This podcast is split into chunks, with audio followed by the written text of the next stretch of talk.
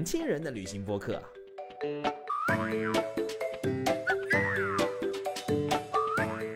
Hello，小伙伴们，大家好，欢迎来到本期的到此一游，我是渣哥。天儿冷啦，该聊聊冬天去哪玩了呢？说到冬天啊，大家可能第一想到的就是雪，会想到去东北，也有可能最近很火的啊，去摩尔曼斯克看极光。嗯，但今天我们会想到一个特别的地点，可能一开始大家会觉得跟冬天搭不上什么边儿，哎，就是四川。那四川能在冬天玩出个什么特别的花样呢？今天我们请到了道道的四川的产品经理，还有一个特别响亮的名字啊！我要开始说了，这个名字就叫做大花，对你没有听错。Hello Hello，我是四川的产品大花，大家好。哎，想问问大花是四川人吗？我本身不是四川人，我是江西人。江西人啊？对。那为什么会跟四川结缘呢？四川有哪个点吸引了你？能给我们介绍一下吗？这个呢，就得展开我们四川的地图啊，看一看了。可能对于四川呢，就是当时我几年前啊，应该是一九年、二零年初的时候，有一个人横空出世了。这个人大家肯定听过，叫丁真。哦，就啊，那个丁真小哥哥。丁真小哥哥，如果不是他的意外走红，说句实话，可能大家都不知道，在四川这个区域还有藏族。啊，大家第一个反应是啊，这是哪个西藏的小哥哥，对吧？但实际上呢，实际实际上他是个四川人，对，实际上他是一个四川小伙，是个呃是理塘人。理塘在哪里呢？是在我们三幺八的一个必经的一个中国最高海拔四千米的一个城市，它是川藏路上一个非常重要的中途中转站。它所在的这个位置呢，叫做甘孜藏族自治州。嗯，所以实际上在四川的省份的整个四分之一的偏。篇幅有一个甘孜州这个地方呢，主要生活都都是藏族的，对藏族人。但是除了这个以外呢，还有一个在我们四川北面，还有一一片幅员辽阔的地方，这个地方叫做阿坝藏族羌族自治。这两个地方呢，实际上，呃，我们大家可能你光说这两个名字，你并不知道它到底代表哪。但是有，呃，我只要说两个地方，大家一定知道。如果说到阿坝。阿坝州，大家一定听过九寨黄龙，因为它就是属于这边。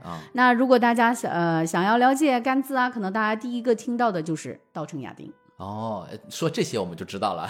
确实啊，说甘孜阿坝就会比较陌生啊。说九寨沟跟稻城亚丁就很熟。四川这种这种非常简单的这种宣传呢，就是导致实际上大家对于四四川成都之外的这些地区，它是。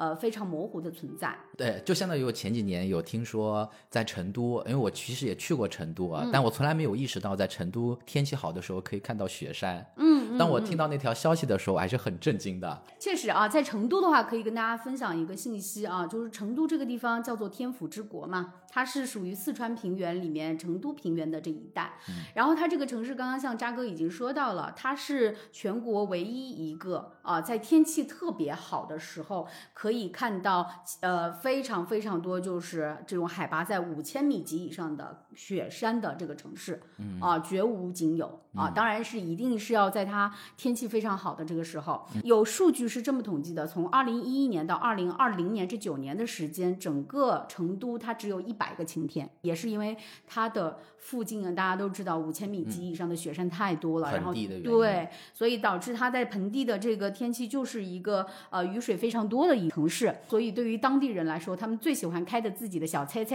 然后就出去啊，出去哪呢？两个方向，第一个方向就是往都江堰的方向啊，去往川北，就是我刚刚提到的九寨黄龙的这个地方啊。第二个呢，就是往川西，往康定那边，去到另一个面貌的四川，是藏族人聚集比较多的一些区域啊，就是往风景啊，往猎奇啊，往西藏啊那边方向走，导致成都整个辐射周边的堵车非常非常严重，它在全国排名第二。嗯嗯，那。那冬天我们去川西、去阿坝、去这些地方，有什么特别的风景是跟平时是不一样的吗？首先呢，就是甘孜的话，由于它的海拔非常高啊，一说稻城亚丁，大家肯定第一个脑海里的印象就是四千米以上了。这个海拔呢，确实它是不太适合冬天去的。那我们往北上啊，北上去哪呢？我们可以去阿坝。嗯，那为什么九寨黄龙在阿坝？九寨黄龙其实是非常大，推荐大家在冬天的时候去。冬天确实是人少的，给大家也说一个概念吧，就是九寨黄龙它在暑期，就是大家所了解的，就是在它所谓的最好的这个季节，它是在每年的三月份到暑期八月份，甚至加上秋天的一直到十一之后这一段时间，每天的人流量可以达到三万到五万不等。到了十一月份之后，开始下雪了，嗯，景区依次从五千人到两千人到一千人到五百人到没有人吗？到两百人，回归了它本身的原来的静谧的样子。嗯，因为人已经没有了，再加上它的整个的景区非常非常大，然后雪来了。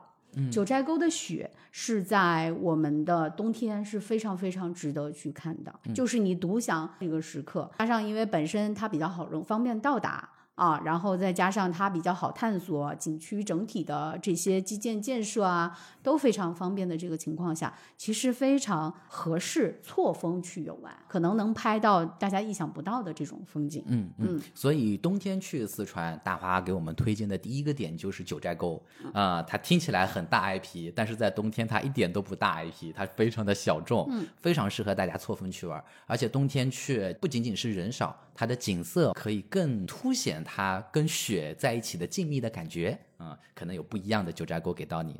那如果是第二个推荐的话，的话你会推荐哪儿呢？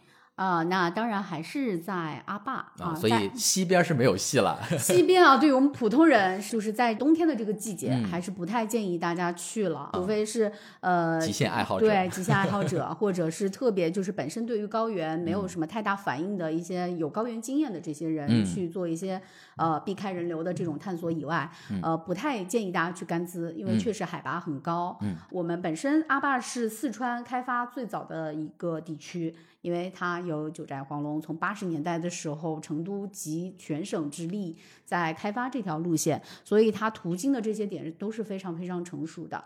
那我现在要提到这个地方呢，实际上它也是在阿坝，在阿坝的中西部地方，它这边形成一个非常完整的小环线，就是大家也听说过的汶川。汶川呢，这个地方是西羌入口，西羌。西羌羌族，羌族啊，羌族这边是西羌入口。汶茂里县整个这三个县是中国最大的一片羌族聚居地。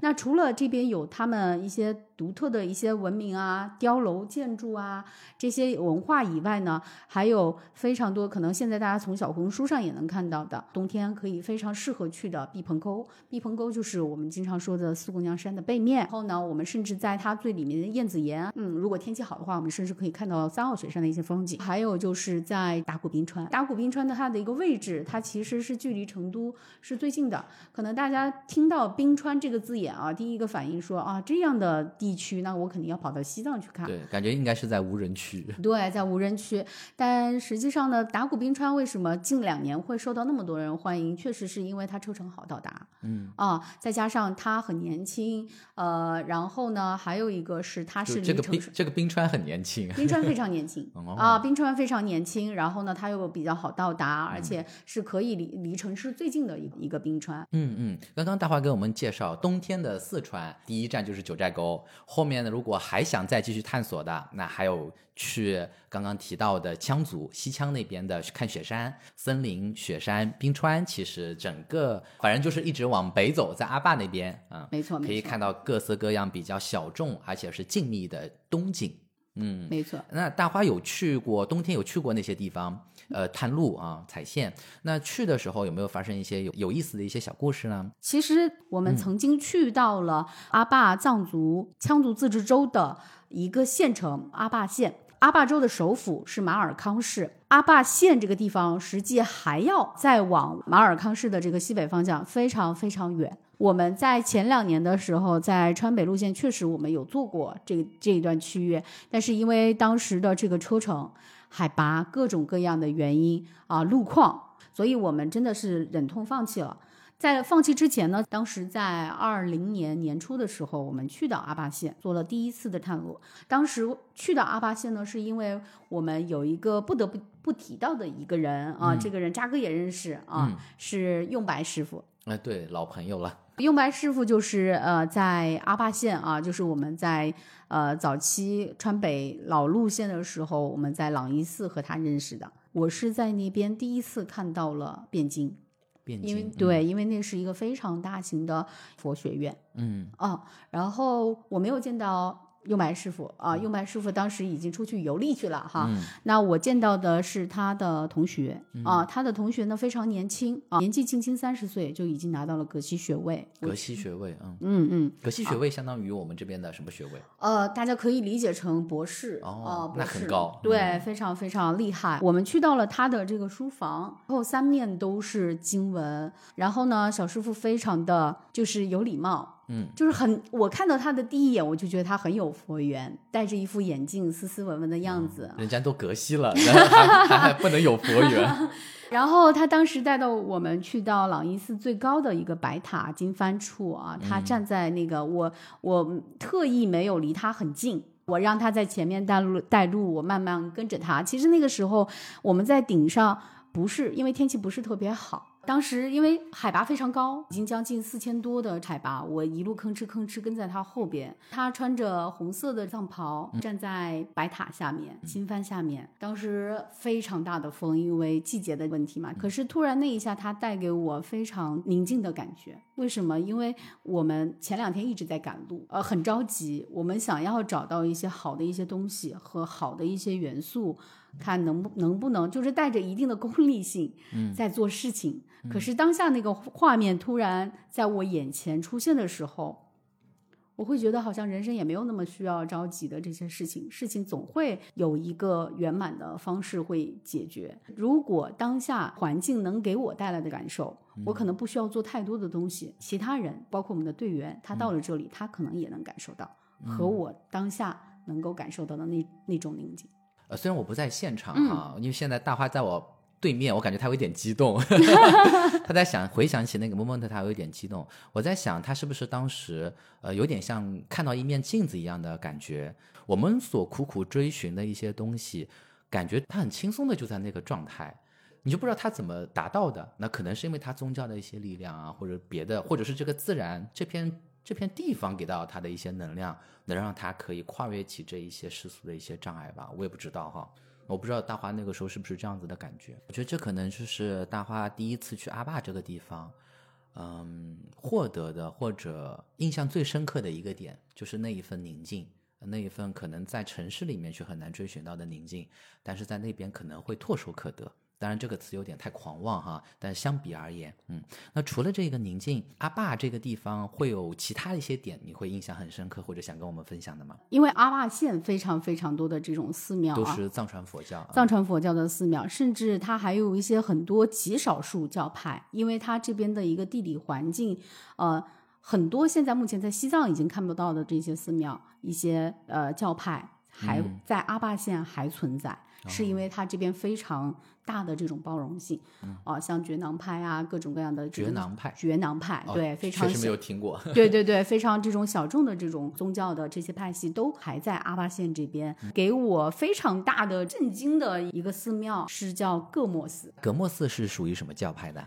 它是属于格鲁派的寺庙。格鲁派，嗯、就是黄教是吗？对，嗯嗯，因为像如果我们世俗的看一个寺庙，可能有一些不太敬畏啊，但是我当下第一个看到的就是这个金碧辉煌的这个寺庙，哦，嗯，好有钱是吗？对，非常非常有钱，但是可能在呃一些有信仰的地方，这就是一个虔诚的一敬意，它才能形成它现在的样子。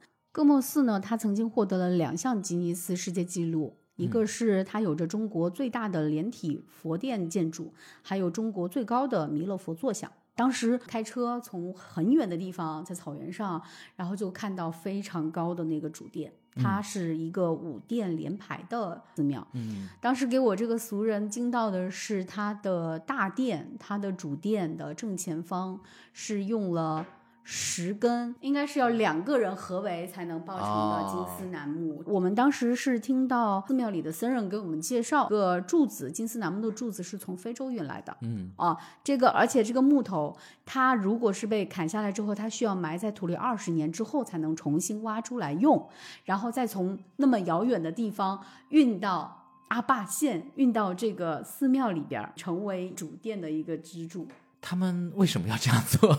虔诚，就这么说吧，就是非常特有的，就是寺庙是用那么贵重的对贵重的这个，除了这个以外，还有红木，当时全国所有的红木都在那里。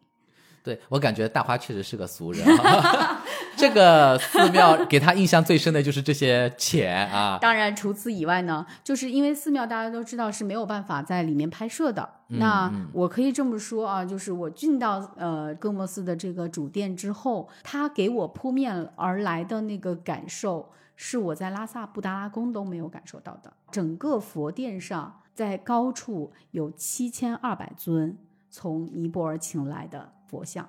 那这个寺庙感觉真是个大寺庙啊！就是我难以想象，在阿坝县一个可能大家根本没有听说过的一个地方，而且肯定经济也好，交通也好是非常落后的。对，因为当时我当时进去就感受看到这些佛像的时候，我就觉得我已经位列仙班。我哦感觉到所有的佛的视线在对着我。我们在慢慢的一路走过去的时候，我抬头看到了世界上最高的弥勒坐佛像。我虽然是个俗人，可是突然我有了敬意，对宗教的敬意油然而生。嗯，我真的只能赞叹当地人的虔诚，真的是把自己所有的一切去奉献给这个信仰。我去敦煌莫高窟看画的时候。壁画的时候，其实你会了解到，可能那边的画工，他就是用他此生毕生去画一幅洞窟里面的画，就是把一生也就献给他，就那种有点类似，他也不留名，就很简单，很纯粹。是的，整个在阿坝县能够感受到的这个氛围，就是一个信仰之城。实际上，阿坝县呢，就整个城市，因为它的整体的这个环境，当时我当下第一个感觉，我一定要让我的队员来看，我一定要想要，我非常非常想要让大家来看一下这个这个地方，一定要去各莫斯。只要我周围有人说他要去阿坝县了，我说你一定要去各莫斯去看一下，看那根柱子，不去感受那个佛缘，呃，七对啊。七千多座佛看着你，对，去感受那个佛缘。然后后来有一次，我们呃甘南的产品啊，大产品大大，他也是因为呃阿坝县的这个位置，它是和甘南是串联在一起的啊，都是属于呃同呃一条一脉相承的地理位置上，所以他们当时也是啊特意开车，然后去到了那边地方，回来的时候啊，我们俩一起。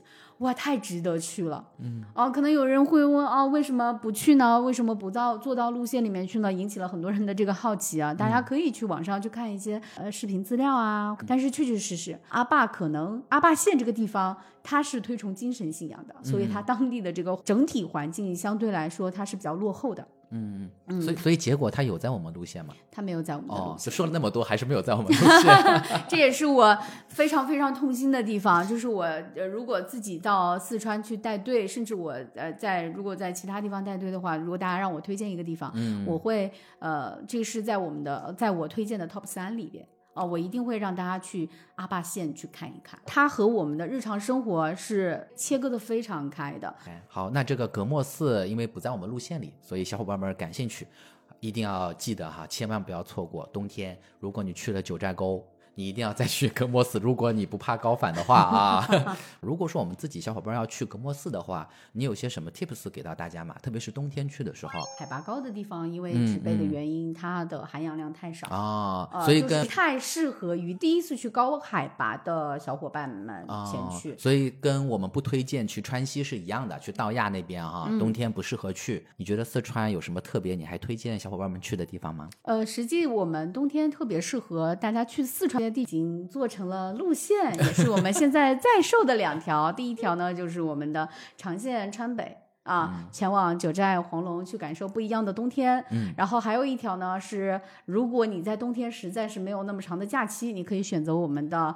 阿坝的小环线、地棚沟、达古冰川这几个在冬天非常有代表性的这些景点，我们哦在这条路线上都会一网打尽。就那边海拔就不是那么高。对，从海拔上它都会更容易让普通人能够接受。哎，我也没有想到结尾会结到这儿啊！我我真心实意的去问 这是，这是一个广告帖结尾。我也没有想到结尾就是既然都是这样子哈。好的好的，跟大花也聊了挺多的啊，我相信小伙伴们对于冬天的四川可能也有了一定的了解，跟以前想的可能会不大一样啊。那我们这期节目呢就要再见啦。这一期跟大花聊下来，我印象最深的可能还是我们冬天去不了的那个地方啊。对，冬天去不了的格莫斯，因为大花给我们分享的他在那边遇到的人事。看到的一些景，我觉得给我的印象也蛮深的。嗯，我觉得在 ending 的时候，呃，大花在节目当中跟我们聊到的那一段宁静或者那一段静谧，把那一幅画面来送给大家。远处是白白的雪山，近处是白白的白塔，天上有五彩的经幡，而在我的面前是那一个穿着红色僧袍的僧人。在当下，我们一起享受着那一刻的静谧。小伙伴们有缘的话，一起可以去格莫寺看看。好，本期节目就到这儿了，大话我们一起跟小伙伴们说声再见，拜拜